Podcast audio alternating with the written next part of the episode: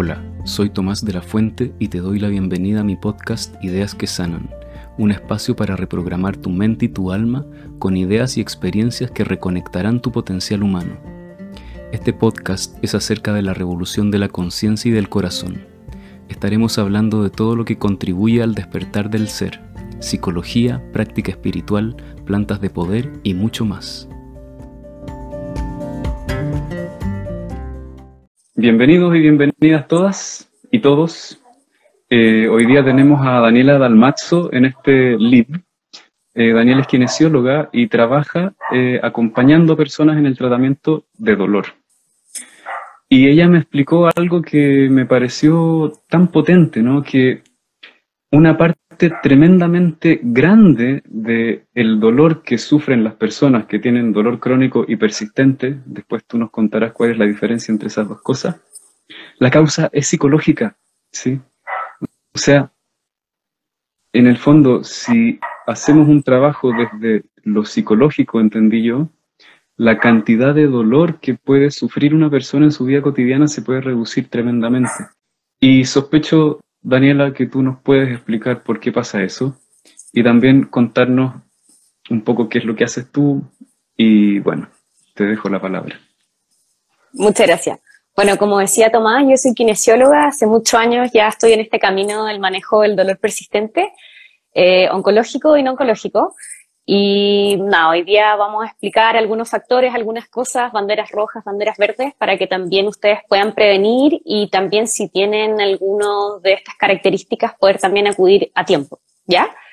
Primero pongamos en contexto a nivel mundial el tema del dolor. En Chile y a nivel mundial es muy parecido el porcentaje, pero el 33% de la población presenta dolor.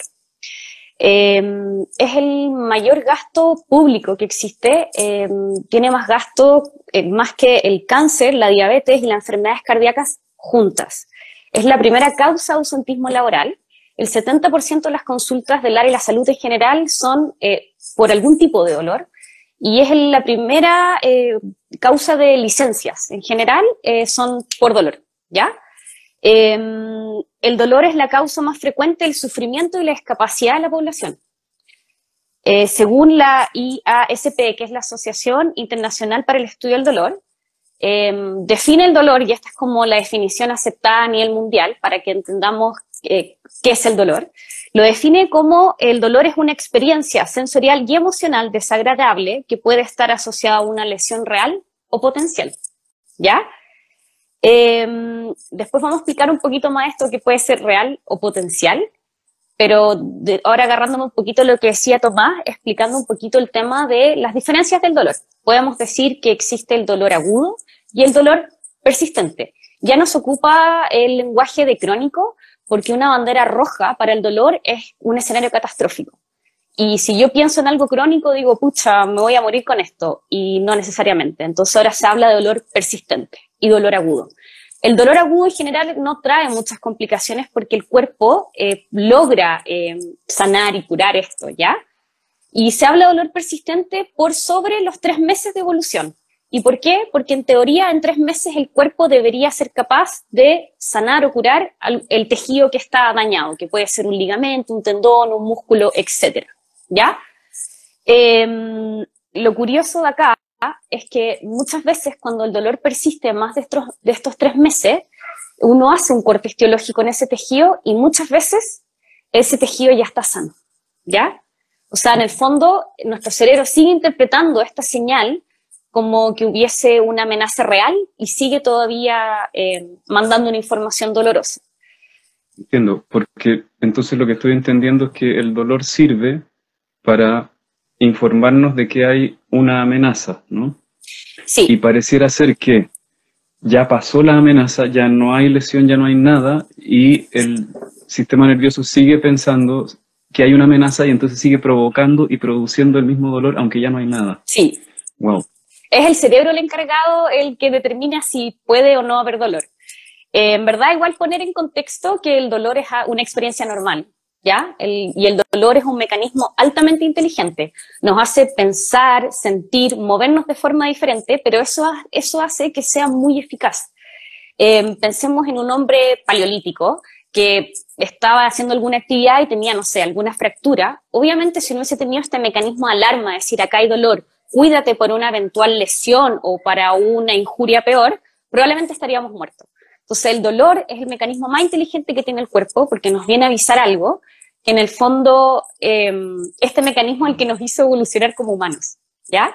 Entonces también ahí poniendo un contexto para todos los que están viendo acá o si conocen a alguien o ustedes están cursando un cuadro de dolor, el dolor es normal. Y el dolor es un mecanismo muy inteligente y necesario em, que tiene el cuerpo. ¿Ya? Pero en el fondo eso, es el cerebro el que es el encargado de ver si algo debiese doler o no doler.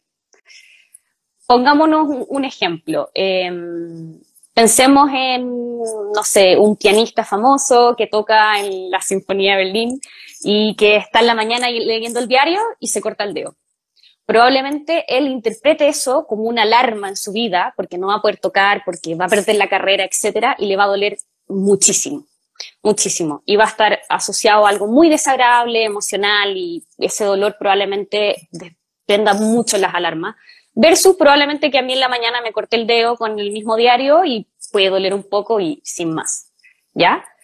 Entonces, em, esto también puede ser inverso para el otro lado. Imaginémonos alguien que está en la guerra y recibe una bala en la pierna, que puede ser una herida, una herida muy grave, pero el cerebro interpreta de que es más importante no mandar ese señal de dolor porque esa persona se tiene que esconder de su enemigo y para que él sobreviva tiene que no sentir ese dolor. Entonces ahí también entra toda la parte em, en el fondo de que el dolor tiene un contexto. Y ahí es donde también el cerebro es el que interpreta y juicia si eso tiene que doler o no doler. Wow, wow. Claro, en el fondo el, cerebro está eh, identificando cuál es la prioridad más importante para la supervivencia y si identifica que algún dolor, incluso una lesión en ese momento no es importante porque hay algo más urgente, no envía la señal de dolor, entonces no duele. No duele. Wow. Sí, hay ciertas historias asombrosas sobre el dolor, la verdad algo que es súper interesante también entender, entender en el dolor persistente, y acá voy a agarrarme de varios temas. Imaginémonos como que acá está el dolor persistente, dejando el agudo de lado, porque el agudo en general no genera problemas. Se resuelve ante los tres meses y por lo general a veces se resuelve hasta solo. ¿Ya? Hay veces que haciendo algún ejercicio o entendiendo algunas cosas, este dolor cede. ¿Ya? Entonces el problema que tenemos acá en verdad es el dolor persistente.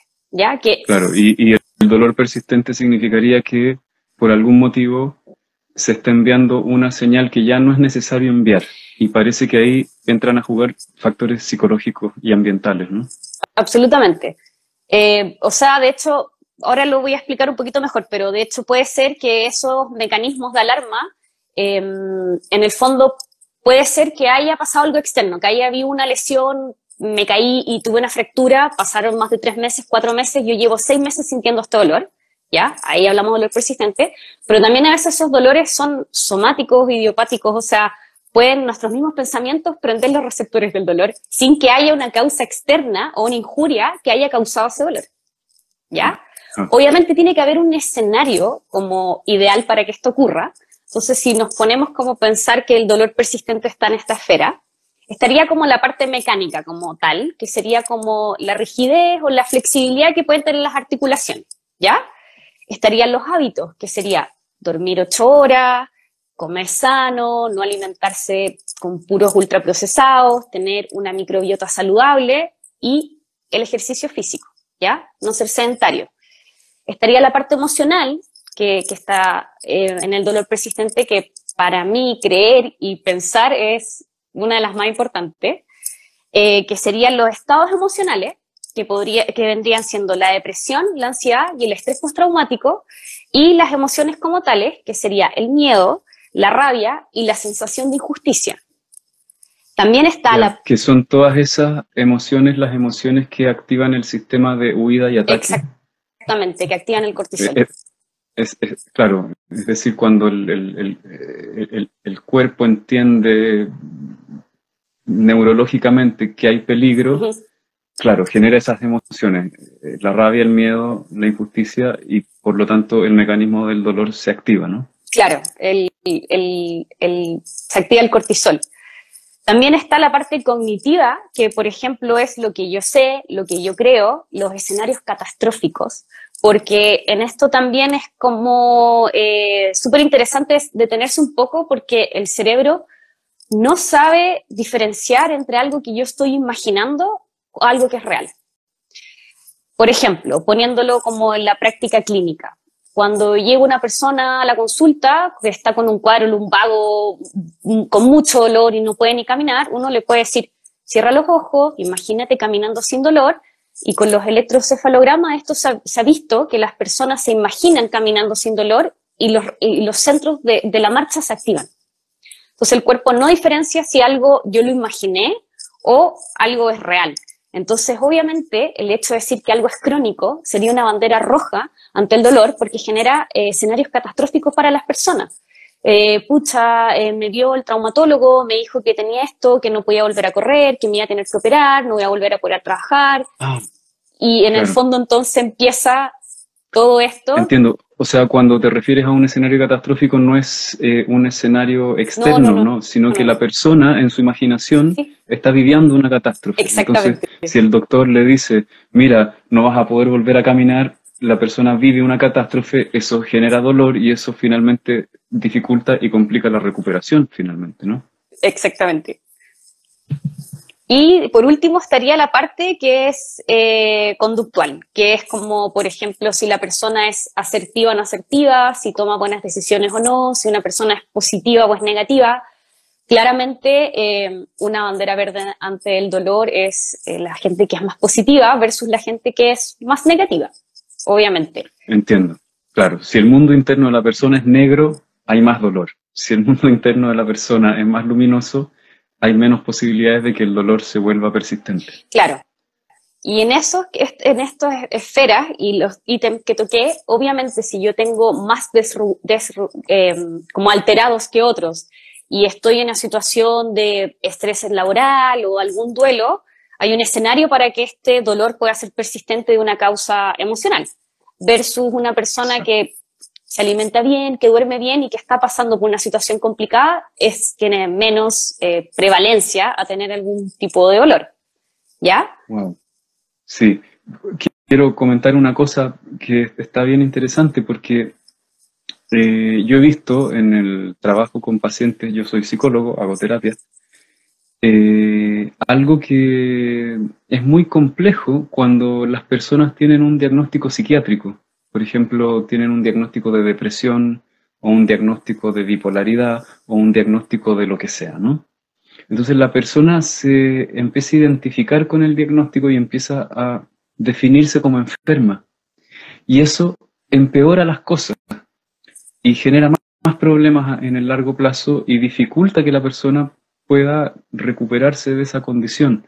Entonces, pareciera ser que, que hay ciertas enfermedades es que el solo hecho de recibir el diagnóstico va a generar este círculo vicioso en donde me identifico con el diagnóstico, eso genera más dolor y pareciera ser que la enfermedad se complicara, ¿no? Algo así. Sí, absolutamente. O sea, lamentablemente en ese sentido, eh, lo digo porque yo también, lo digo por mi carrera también, eh, nos, nos enseña muy poco sobre dolor en la salud en general. Em, entonces, muchas veces la gente, primero, no educa a las personas sobre el dolor, no le explica también que, si hay periodos normales o no normales, como poner en contexto el dolor. También entendiendo que el dolor tiene un contexto, tiene una persona, esa persona está inserto en el universo, tiene experiencia, etc. Entonces, muchas veces, con un diagnóstico precoz o no explicándolo bien, ponen estos escenarios catastróficos y esto pasa todos los días. O sea, yo lo veo siempre en mi consulta, gente que llega con escenarios de mucha catástrofe porque un médico lo vio, vio un examen y le dijo que se tenía que operar y esa persona le gustaba, no sé, jugar tenis y me dijo que no podía volver a jugar tenis y eso eh, no es así. De hecho, es, es, es, es, bien curioso porque yo he visto también en mi práctica clínica gente que llega con a veces exámenes que uno los ve y por ejemplo es una hernia no muy grande y genera una sintomatología gigante versus que gente se está haciendo un examen y se dio cuenta, así como, oh, me di cuenta y tenían así una hernia y nunca sintieron dolor. Entonces, en el fondo ahí entra mucho también un plano como más psicógeno, cuando el dolor es persistente, de lograr entender esa llave de por qué mi cerebro está interpretando esto como una situación real de amenaza para mi cuerpo. Y obviamente el dolor nos viene a avisar de algo. Entonces, yo siento que muchas veces al final el dolor es como la punta del iceberg. Entiendo. Claro, y, y, y muchas veces, ¿verdad? Los, médicos o, otros profesionales te dan su veredicto y ni siquiera te explican y no te explican las posibilidades que tú tienes. Eh, entonces, a veces uno, desde el no entender qué significa lo que te están diciendo, se imagina cualquier escenario catastrófico, ¿no? Claro, así, así es muchas veces. Y bueno, también Obviamente cabe mencionar que una herramienta muy poderosa dentro del, manejo del dolor persistente es la educación. O sea, es parte de, de, la terapia. Y obviamente tampoco es, eh, es un enfoque interdisciplinario, multifactorial, porque obviamente cuando una persona tiene un dolor persistente hay que hacer cambios muchas veces de estilos de vida, eh, ver cómo esa persona se está relacionando con él mismo, con el resto. Ahí entra obviamente toda la parte de la, de la salud mental, el dormir, el hacer ejercicio. O sea, una persona que no se mueve físicamente cuando hay dolor, va a ser muy difícil también que salga de ahí. El dolor es un modulador gigante para... El ejercicio es un modulador gigante para el dolor. Es súper analgésico, antiinflamatorio.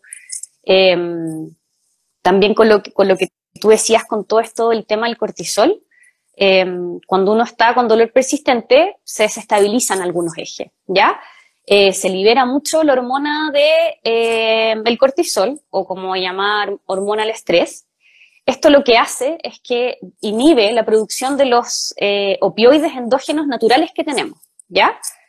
Em, muchas veces cuando uno está con dolor, por ejemplo, está con una sensación de miedo, ¿ya? O de angustia. Entonces, muchas veces estamos también con patrones respiratorios más altos. Entonces, muchas veces también el hecho, por ejemplo, de tener eh, técnicas de mindfulness o atención plena, que muchas veces están acompañados con una, una, respiración más diafragmal, más abdominal, como que se conecta más con el amor, con la felicidad, con la compasión, eh, hace que el cortisol disminuya. Eso está evidenciado. La meditación hace que el cortisol disminuya regula, regulando también el sistema límbico, y cuando se regula el sistema límbico o el sistema emocional, se liberan más endorfinas en el cuerpo, y las endorfinas inhiben la liberación de cortisol. Ajá. Entonces, es como para abrir un paraguas de, que en el fondo el dolor es una experiencia eh, compleja, donde tiene que haber también más de un abordaje. O sea, esto es algo integral, no es solamente una especialidad o una vereda. Sí, es, bien importante eso que tú dices, yo creo, eh, en términos psicológicos, porque como yo entiendo toda la estructura de la personalidad y todo el mecanismo de defensa, se podría decir que, ¿cómo decirlo? Todo el mecanismo de producir sufrimiento en el ser humano está muy basado en la emoción del miedo. Entonces, lo que estoy entendiendo es que cuando tenemos dolor, de manera natural vamos a tender a sentir más miedo, eh, eh, más miedo, ¿no? Y cuando se activa el miedo, entonces se empiezan a activar todos los mecanismos de defensa neuróticos de la personalidad. Entonces, obviamente una persona que está eh, experimentando dolor de forma persistente va a nivel psicológico a, deteriorarse muchísimo. Y, se van a activar todos los patrones más negativos de su personalidad, se van a poner en juego de manera muy automática, ¿no? Probablemente sí. Obviamente también va a depender del contexto. Siempre, obviamente, somos seres peculiares y complejos. Obviamente, si esa persona está haciendo otro tipo de cosas, eh, como de los que hablábamos, de estas como banderas verdes, puede ser también que lo module mejor o que sea más llevadero pero lo que tú dices y, es cierto. Y cuando dices banderas rojas, quiere decir que cuando hay muchas banderas rojas, esta situación se puede poner un poco grave. es decir, cuando una persona está en un escenario catastrófico, eh, cuando una persona no hace ejercicio, cuando una persona, qué sé yo, no está viendo posibilidades, etcétera, y, dices bandera roja, eh, digamos, ¿hasta dónde puede llegar el problema? ¿no? Que sea muy persistente, que empeore mucho la calidad de vida, que genere discapacidad en esa persona. Y, y que obviamente una persona que tiene todos estos flancos como desregularizados va a presentar dolor persistente. ¿Ya? Mm. Eso es lo que también pasa. Cuando uno tiene bien desregularizado todas estas como esferas, esa persona va a presentar dolor persistente. Y obviamente si esa persona no hace cambios dentro de estas esferas que mencionamos, mencioné, eh, va a persistir ese dolor. Ajá. Y nos podrías explicar, yo sé que es bastante complejo el asunto, eh, pero tratar de explicar, aunque sea de manera general, cuál es el mecanismo eh, neurológico o fisiológico que genera dolor. Es que en ese sentido va a depender como cuál es la causa que está generando ese dolor también. Ya. Porque obviamente puede ser eventualmente algo externo que haya generado ese dolor o esa injuria y que persiste, o puede ser también que los mismos pensamientos, las, las, imágenes o los estados eh, desregularizados emocionales prendan esto. Lo que sí se sabe que en el dolor persistente, en el fondo, se dice que hay una em, centralización, o sea, una, eh, está como centralizado ese dolor y hay un cambio como a nivel ya de, de la percepción cognitivamente de ese dolor. Y lo que pasa es que en el fondo hay una primera neurona que manda una información y en, y en la médula hay una segunda neurona que lo percibe. Y ese loop entre la primera y la segunda, en palabras simples, ya tiene un cambio como plástico entre la información de esta y este. Digamos que queda en un loop que queda ahí encerrado en el dolor. Entonces ese dolor está centralizado y esa persona sigue eh, sintiendo dolor y probablemente eh, si yo hago un corte histológico o analizo esto, ese tejido está sano. Entonces ahí es donde entra lo fundamental de la parte más como cognitiva, conductual o psicológica, de entender por qué mi cuerpo está interpretando esto como una amenaza real. Entiendo, o sea, lo que me acabas de decir significa que cuando una persona está en una experiencia de dolor persistente, eso se convierte en un aprendizaje y el sistema nervioso aprende a funcionar generando dolor sin que haya necesidad de hacerlo. Exactamente. Exactamente. Entonces, eh, eh, eh, es un problema muy grave cuando alguien tiene dolor persistente durante mucho tiempo porque finalmente se convierte en un, en una, en un hábito. Exactamente. y, hay, y hay obviamente un camino como directo hacia ese dolor aparte. Obviamente también... Se, se, gatilla muy fácilmente, sí. Sí, obvio. Y obviamente también entendiendo que el dolor es una, es una experiencia que es inherente al ser humano. Pero obviamente ahí tú también nos puedes explicar más y poner en contexto en el fondo de cuando uno juicia ese dolor y al final uno entra también en estos loops de absoluto sufrimiento que no es lo mismo el sufrimiento que el dolor. Exacto. Claro. Em, bueno, aquí están poniendo muchas preguntas a mil kilómetros por hora.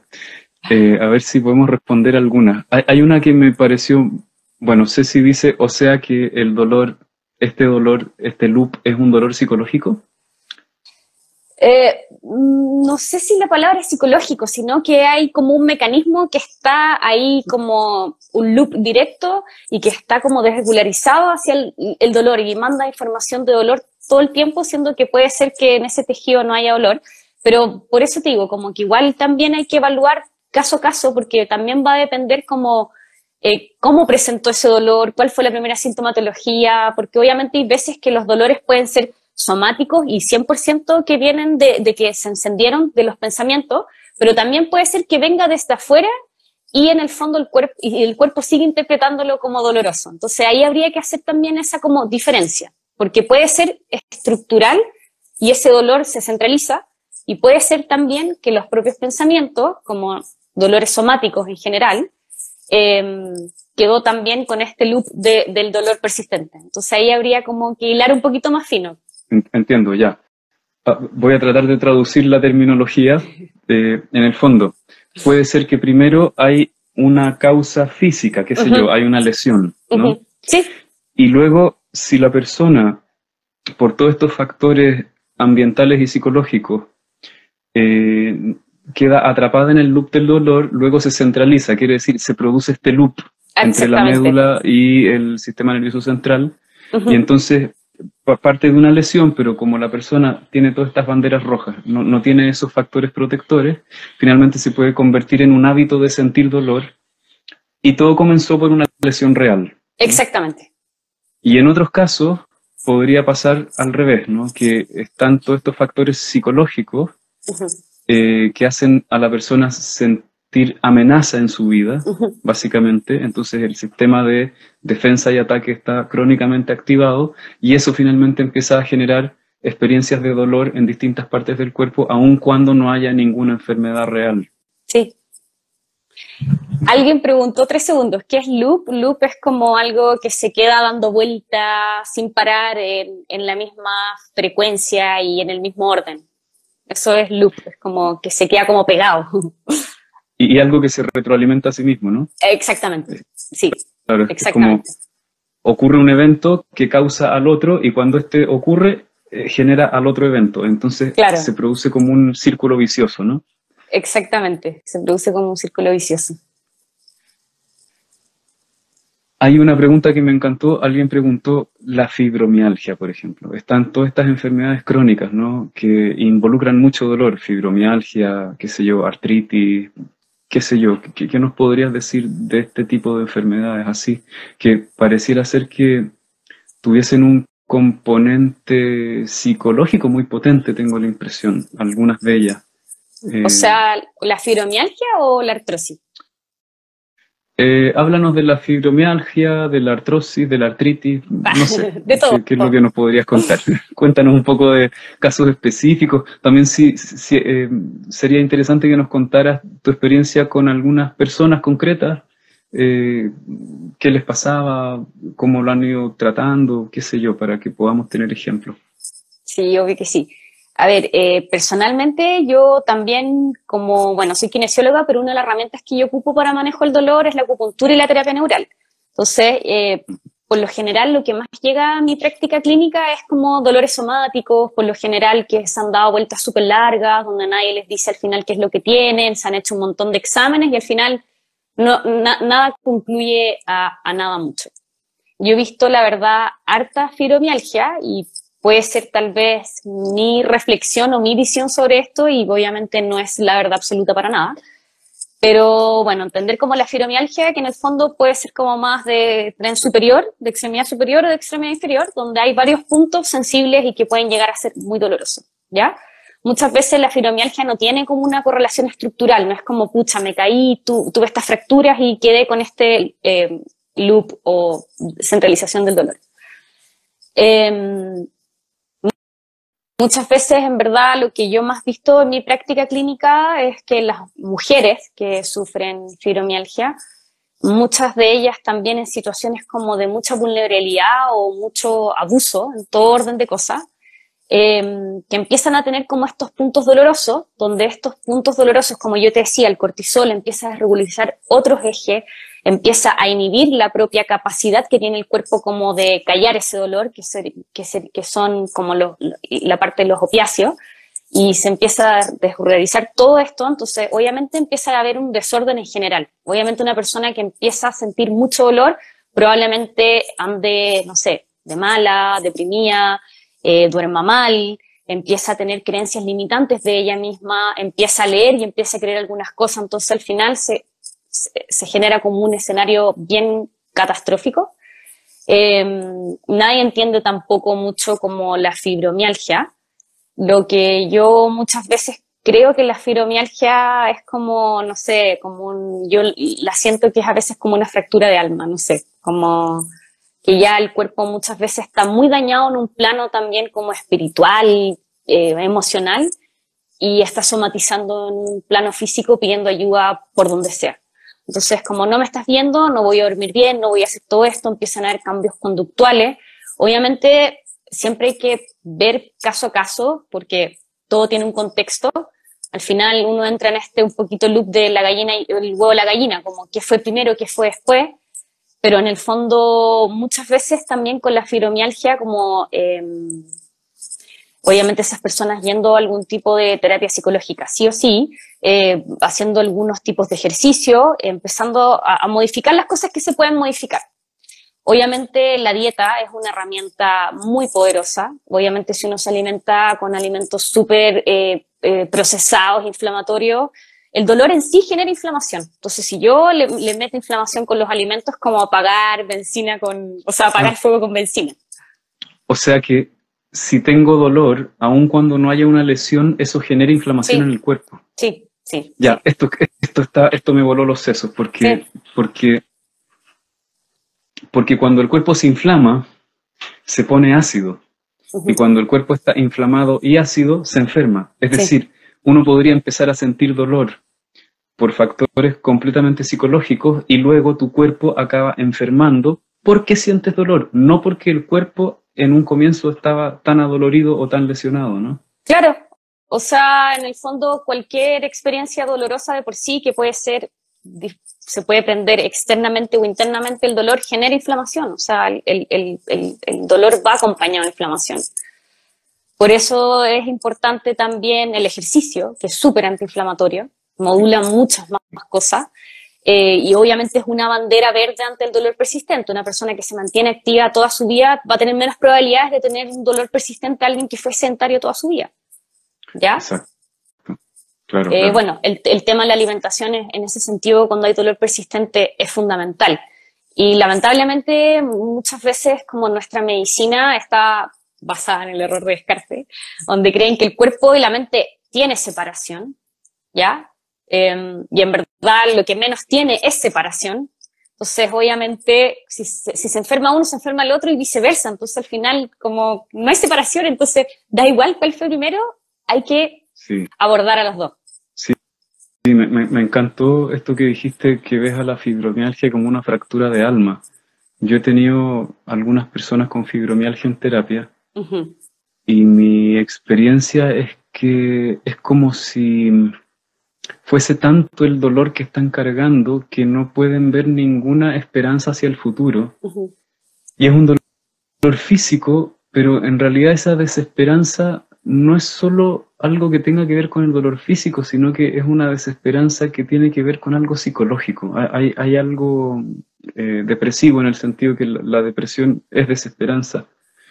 Y, y, lo que yo he visto, por lo menos en personas eh, que tienen fibromialgia, es que, es que sienten que en el fondo no pueden ser felices, básicamente. Claro, tal vez hay como una desesperanza en relación a eso.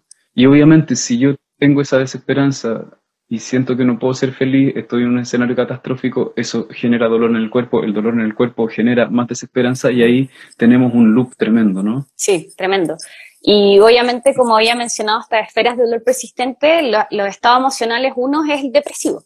Bueno, el estrés postraumático también es otro que entonces al final uno puede estar eh, con fibromialgia muy deprimida, pero también como se, expresa como un trauma real en el cuerpo. Obviamente hay que ver también qué pasó ahí y eso obviamente es una pega mucho más del área de la salud mental.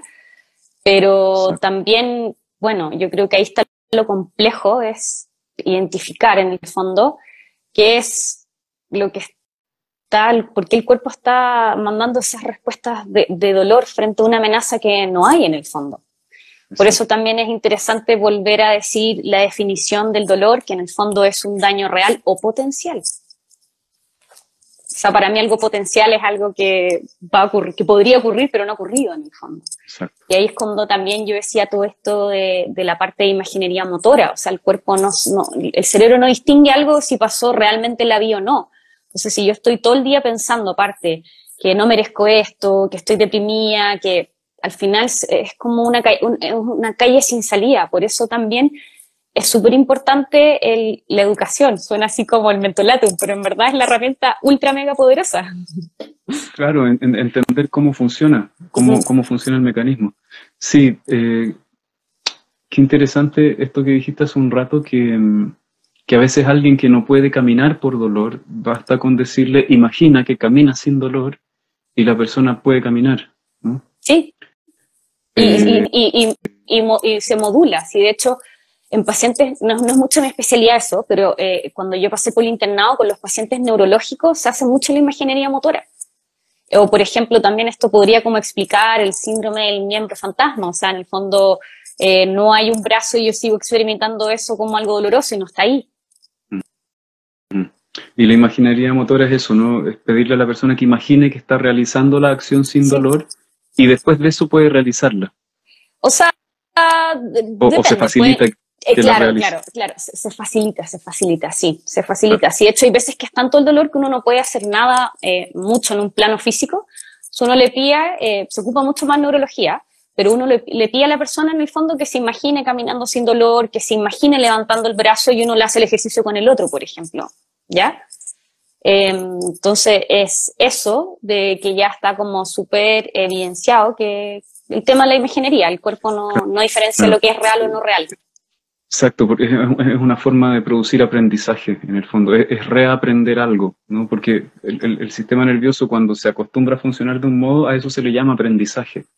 Entonces, al imaginar que uno hace otra cosa, está generando un aprendizaje nuevo. Es como esto que mm, contaba Joe Dispensa en un libro que hicieron este experimento en donde le pidieron a algunos pianistas que practicaran y estudiaran una pieza con un piano real y a otros pianistas les pidió que se imaginaran que estudiaban la pieza. Y los que imaginaron y los que tocaron en el piano real aprendieron la misma cantidad. Eh, entonces, claro, eh, es algo que yo he estado viendo hace un tiempo, que cuando en nuestra realidad física suceden ciertas cosas, empezamos a creer que eso es lo único que puede suceder. Y entonces se empieza a producir un loop con la realidad. Si yo veo que en la realidad pasa algo negativo y yo vivo eso negativo, mi cerebro empieza a aprender que esa es la única realidad posible. En cambio, si yo imagino una realidad mejor a la realidad física que tengo, mi cerebro empieza a aprender que la realidad es otra, es distinta. Entonces, a los seres humanos nos pasa que cuando miramos la realidad así tal cual como es la realidad física, concluimos esta es la realidad y esta es la realidad posible. Y entonces nuestro cerebro aprende que esa es la realidad posible y entonces ahí es cuando se empiezan a generar muchos loops viciosos y negativos. Y cuando uno imagina una realidad diferente, entonces el sistema nervioso no distingue realidad de fantasía, entonces uno le enseña al sistema nervioso que la realidad puede ser otra. Y finalmente, cuando el sistema nervioso aprende esa otra realidad, esa otra realidad se termina convirtiendo en la realidad, es decir, mi cuerpo se empieza a desinflamar, deja de tener dolor, me recupero, me sano, mi vida mejora, etcétera, ¿no? Y así, bueno, este es el secreto de la magia realmente. Sí, sí, obvio que sí, pero obviamente también es acompañado a otras cosas. Obviamente, si esa persona se queda también viendo tela hasta las 5 de la mañana y duerme 3 horas al día, igual está más difícil. obvio. Por supuesto. Sí, porque ahí no hay. O, si, esa persona come muy, muy mal, muy ultraprocesado y tiene, no sé, un intestino súper permeable, su microbiota súper eh, desregularizada, también va a ser mucho más difícil sacarlo de estos loops de dolor. Exacto, claro. Entonces, hay, hay, todo un trabajo con la imaginería, estoy entendiendo por un lado, porque por aquí alguien preguntaba, bueno, ¿y cómo se hace? No? Entonces, hay un trabajo con, con, la imaginería, un trabajo a nivel psicológico, y obviamente hay que hacer algo con el cuerpo físico. Exactamente. Dormir, descansar, tiene que haber una química adecuada para que pueda ocurrir un proceso de recuperación. ¿no? Dormir, descansar, eh, hacer ejercicio. O sea, el ejercicio acá yo creo que es uno de, los, de, las, de las grandes herramientas con la parte también como psicológica. Si piensa que el 80% de las neuronas del cuerpo son para el movimiento. El ser humano evolucionó eh, para moverse, no para estar quieto. Entonces, obviamente, cuando hay dolor físico, emocional, emocional, físico, para mí no lo distingo. Para mí no hay separación en ese sentido, lo veo como un todo. Eh, mientras una persona también no se mueva para salir de ahí, no va a salir de ahí. Entonces también vuelvo a ser majara con este tema, pero obviamente es fundamental y es una herramienta muy importante es educar bien a la persona, mostrarle, decirle, mira, esto está súper regularizado, nosotros podemos trabajar en esto, pero yo necesito que tú también trabajes en esto. hay que también pasarle la pelota eh, a las personas. Al contrario, yo siempre digo, yo te puedo ayudar un 20%, el 80% es tuyo. Wow, qué, importante lo que dice, ¿no? Que el 80% de las neuronas son neuronas motoras. Eso es lo que estás diciendo. sí, que la mayoría de todas las neuronas o de las que hay en el cuerpo están hechas para el movimiento. Eso quiere decir que si o, 75, se me ocurre 70, 80. Se me ocurre, una cosa, se me ocurre una cosa que quizás puede sonar ridícula, pero si no nos movemos el 70 o el 80% del tiempo, nuestro sistema nervioso se está deteriorando. Absolutamente. Y no solo nervioso, o sea, muscular, articular. Piensa que las articulaciones tienen un líquido dentro, líquido sinovial, que es como la lubricación de las articulaciones. Y obviamente yo te dije que había una parte mecánica que habla de la rigidez o de la flexibilidad, y una persona que no se mueve, a la largo va a tener articulaciones mucho más rígidas y eso le va a traer problemas. Y sobre todo también, por ejemplo, que tiene una dieta súper, come muchos lácteos y muchas carnes rojas, va a estar más inflamada, probablemente va a tener un dolor persistente en algún momento o va a tener dolor, sí o sí. Por supuesto. Em, o sea, se podría decir que una de, de las cosas fundamentales para poder estar feliz y bien psicológicamente es tan simple como moverse. Tan simple como moverse, sí. Y el, bueno, sí pero también por, el... Por eso, y por eso es que hay tantos problemas y tanto dolor, ¿no? Porque somos el, la civilización más sedentaria del universo. Absolutamente. De hecho, el, el, ejercicio es un protector de muchas cosas, o sea, enfermedades neurogenerativas de demencia, y el ejercicio genera plasticidad. O sea, para que nuestro cerebro esté más plástico, hay que hacer ejercicio, y muchas veces cuando uno está con dolor persistente, estos loops que hay de dolor son súper rígidos. Entonces, obviamente, con el ejercicio uno también le entrega más plasticidad al cuerpo. Entonces, obviamente, una herramienta como fundamental en todo esto es el ejercicio.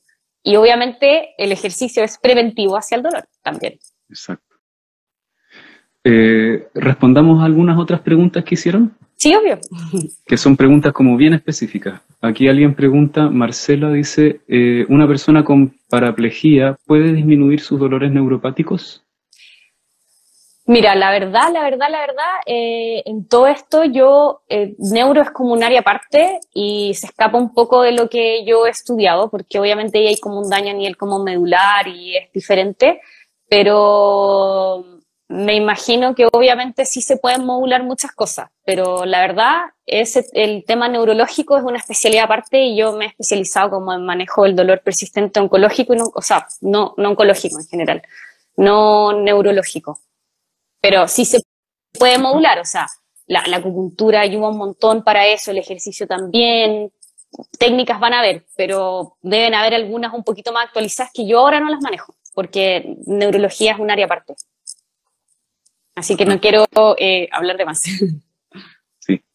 la pregunta, ¿qué cambios hay que realizar a los dolores generados por la ansiedad? Mm, bueno, obviamente ahí es lo que tú sabes hacer, pues, cambios como a nivel más conductuales, cambios a nivel más cognitivos y obviamente la meditación, si se sabe que, que, el mindfulness o la atención plena baja el cortisol. Y el hecho de que baje el cortisol se regula toda esta parte hormonal.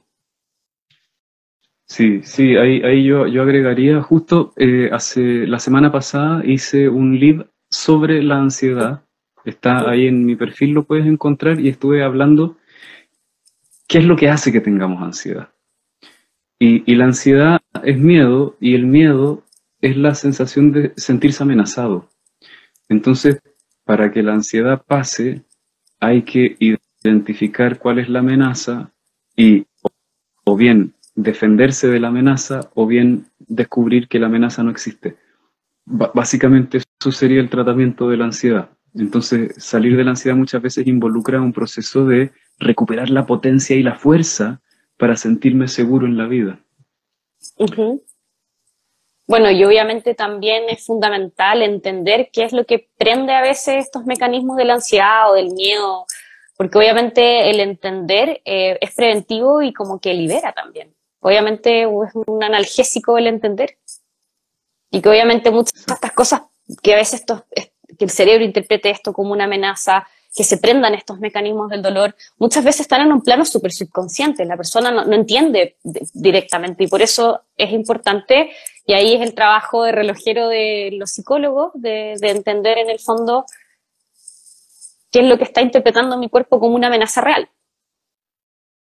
Y ahí hay que entrar a hilar muy fino y obviamente ir para atrás, para adelante en la vida de las personas y todos los issues. Exacto. Aquí Nani pregunta, ¿y no existen sensibilidades diferentes? Me, imagino que la pregunta era, porque la puso al principio del libro, se refería a, a ver, ¿podrá ser que hay personas que tienen un umbral de dolor más bajo que otras, simplemente como si fuese una condición física? O sea, también se ha hablado de, personas paz, estas personas que son súper sensibles. Obviamente va a depender, es que por eso, como esta historia que les contaba del pianista, va a depender también del contexto de esa persona, de lo que haya vivido esa persona, eh, también cómo va a interpretar alguna señal eh, de, afuera o de adentro de dolor.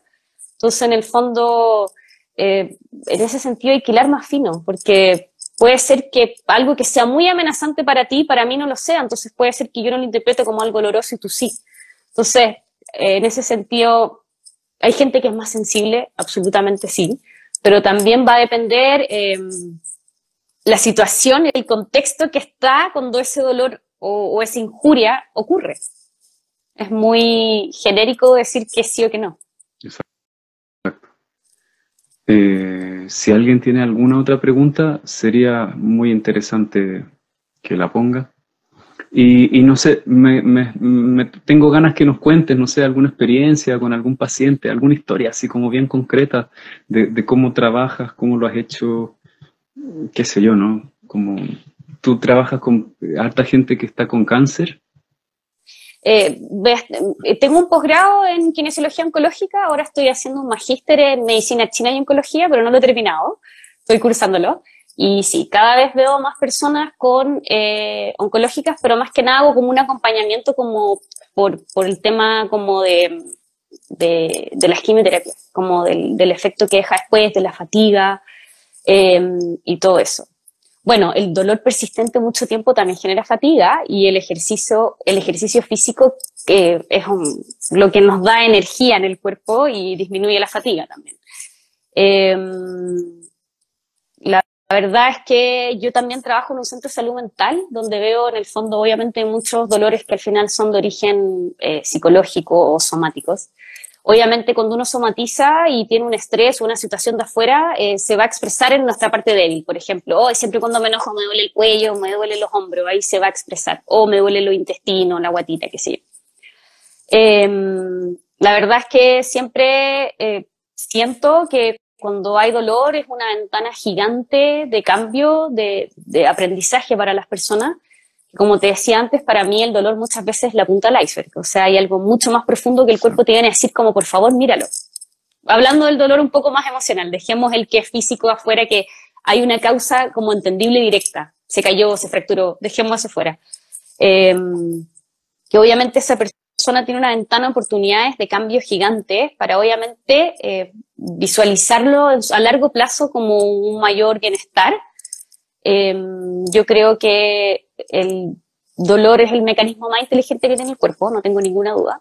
Entonces, muchas veces, cuando las personas logran eh, entender, identificar y hacer algunos cambios, obviamente, porque uno tiene que renunciar a lo que te está haciendo daño, y que puede ser una relación, puede ser el vínculo con, con los alimentos, con un montón de cosas, obviamente eso va a ser mucho más personal. Y obviamente lo que aporto es de un plano más físico, de modular el dolor de un plano más físico, pero como no hay separación, también tiene una percepción diferente, esa persona va a dormir mejor, probablemente se va a sentir mejor, pero en el fondo cuando las personas logran entender, identificando y haciendo los cambios, yo siento que al final el dolor siempre se agradece. Uno termina al final agradeciendo ese dolor. Qué, qué maravilla lo que estás diciendo, porque en el fondo lo que estás diciendo es que cualquier dolor físico, si uno realmente quiere dejar de tenerlo, va a tener que revisar su vida completa. Absolutamente. Porque los dolores físicos son dolores del alma también. Absolutamente. No, no, no es que el cuerpo duele y el alma está por ahí. No. Y, sí, y, es lo que yo también siempre digo, nosotros somos el cuerpo, no es que tengamos un cuerpo, ¿no? Sí, O sea, yo pienso que al final somos seres espirituales viviendo una experiencia humana, entonces cuando hay dolor son muchas esferas las que están em, comprometidas, entonces hay que hacer un abordaje como súper integral y espiritual, siento yo también, sobre el dolor persistente cuando es como más somático y, y emocional y sí o sí hay que revisar toda la vida para atrás.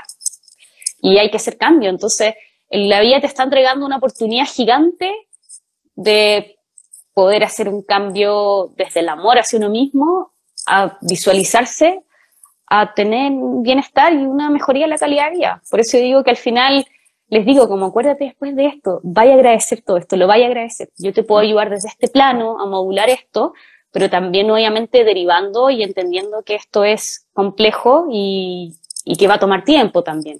Obviamente una persona que lleva 10 años con, con un dolor no va a pensar que en seis meses esto va a pasar.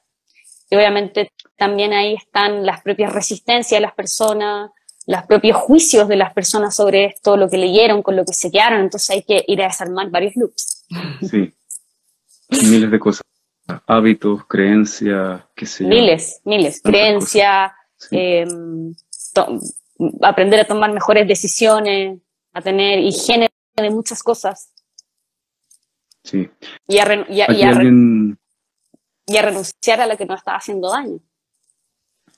Que muchas veces la gente no está dispuesta a renunciar a eso. Sí. Sí. Claramente. Eh, alguien dice, hace unos tres años me lastimé la espalda baja trabajando con una pala. Desde entonces tengo dolor crónico y me cuesta moverme junto con el sedentaris. No sé qué significa eso. No sé lo que significa sedentaris. Pero bueno, obviamente ahí tendría que, es que bueno, es un poco difícil hablar esto en general si uno no ve a la persona, igual hay que evaluar.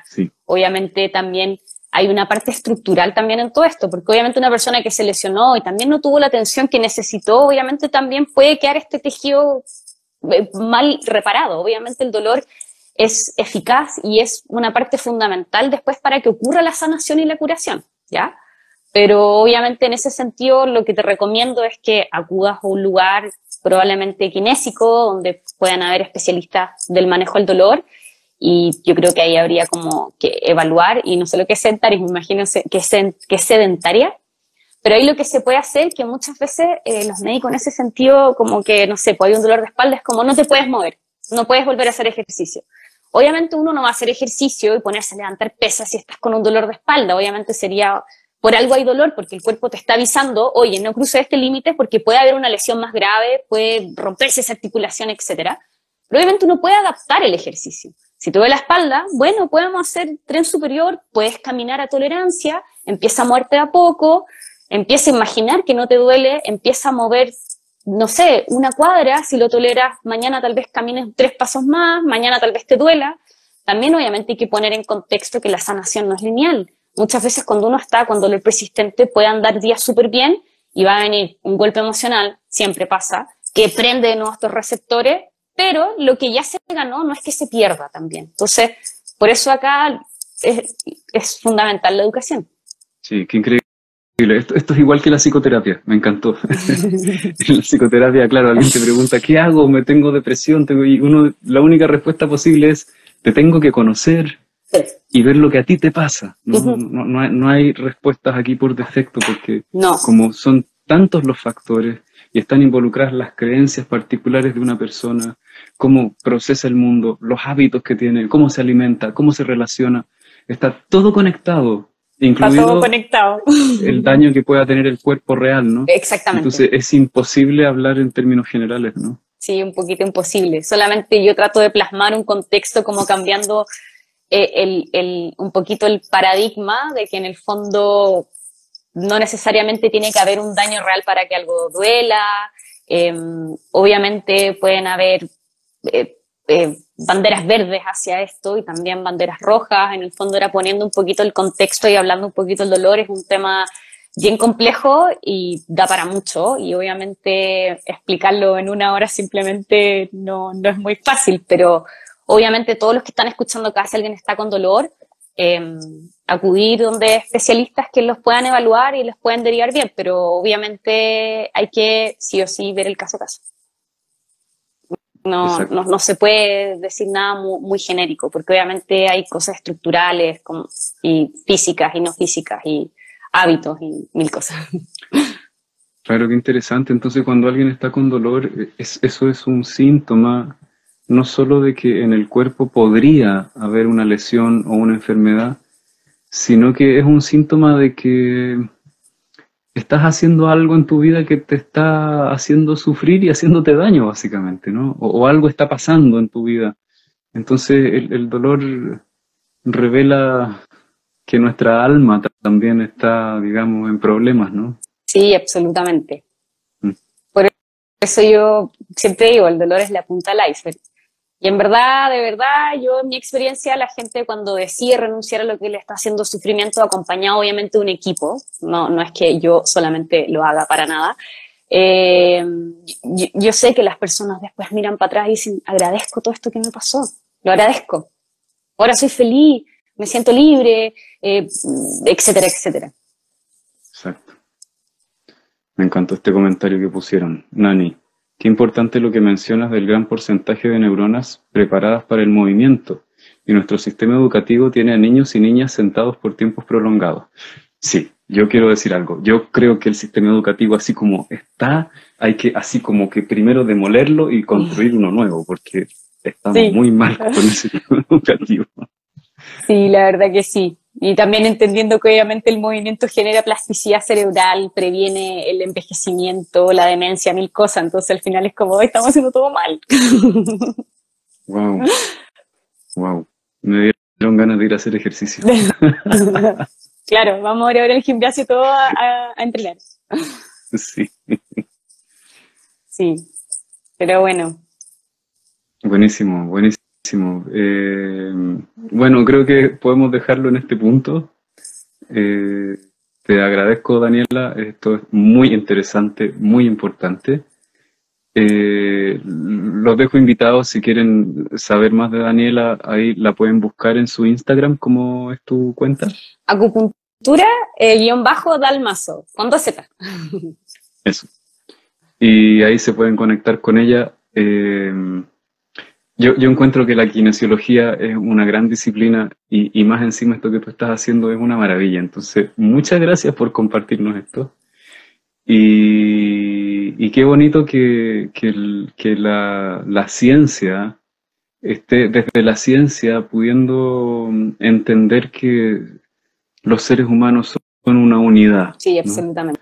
Porque, porque esto es un salto adelante. Yo me acuerdo... Eh, eh, cuando yo estudiaba terapia gestalt, la Adriana Schnake, que era mi profe, ella decía, en la terapia gestalt vamos más allá que la medicina psicosomática, porque la medicina psicosomática dice que lo que pasa a nivel psicológico influye en el cuerpo y viceversa.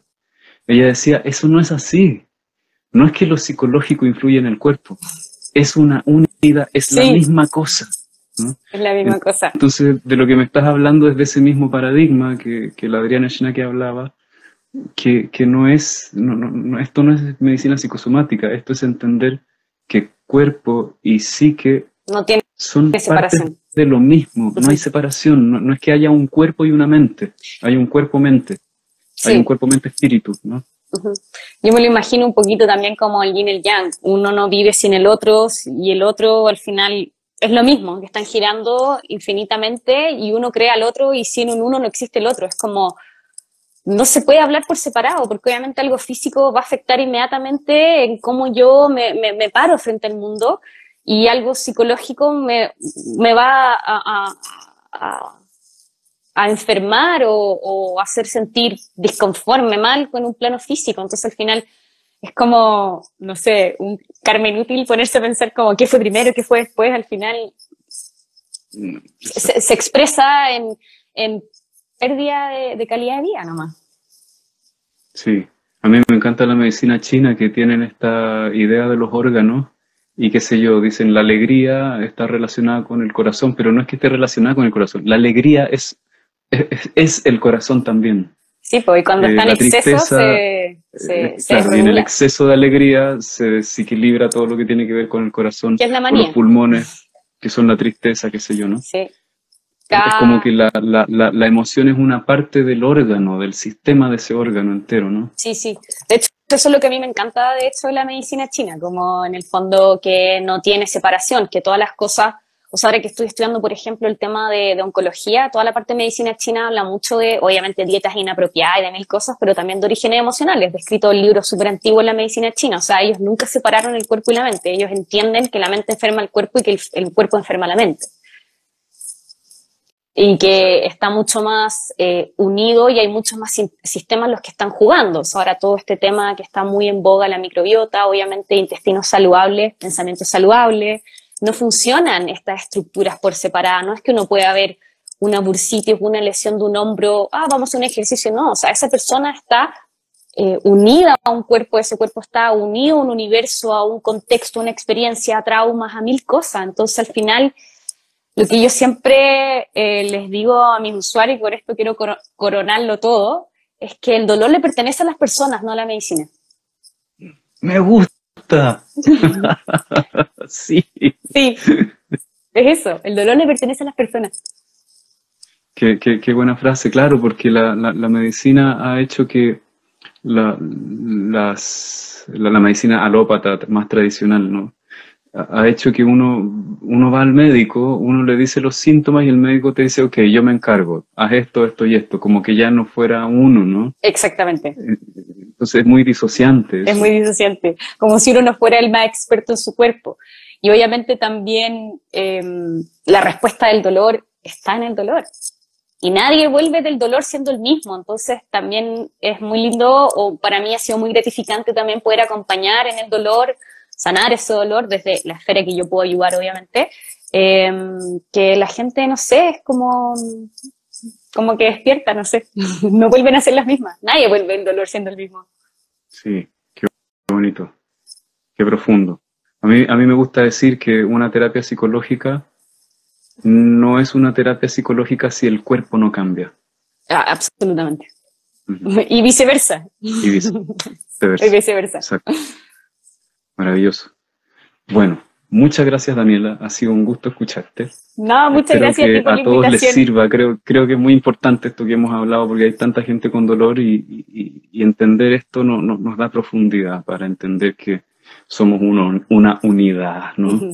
y, me fascina que la ciencia lo esté entendiendo porque hay miles de mecanismos neurológicos que no nos explicaste, que son muy complejos eh, pero que están ahí empezando a ser estudiados con harta asiduidad, digamos.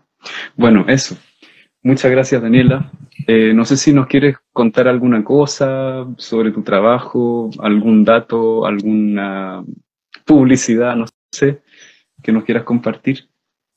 Eh, no, o sea, la verdad es que si obviamente a alguien le gustaría entender algunas cosas más o tener alguna evaluación conmigo, pueden ir a mi Instagram y comunicarse de forma personal. Yo obviamente tengo algunas cosas informativas y todo, pero nada, que hay gente que, o cada vez más, más gente que está especializándose en el dolor, entendiéndolo también de otra mirada y que, no sé, es como decir la invitación a que no están solos. O sea, el dolor es mucho más frecuente de lo que uno piensa y que el dolor puede ser persistente, pero que no es crónico. Buenísimo. Gracias. Que les vaya muy bien a todos. Muchas gracias. Sí, muchas gracias por la invitación. Muchas gracias. Buenísimo. Que estén bien. Buenas noches. Gracias a todos.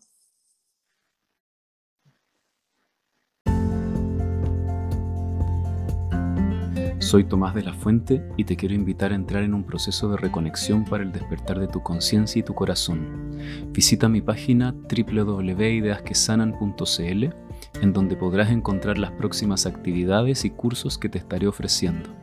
También puedes encontrar ideas que sanan en mi podcast de Spotify, mi canal de YouTube y mi perfil de Instagram. Muchas gracias por acompañarme en este viaje. Nos vemos pronto.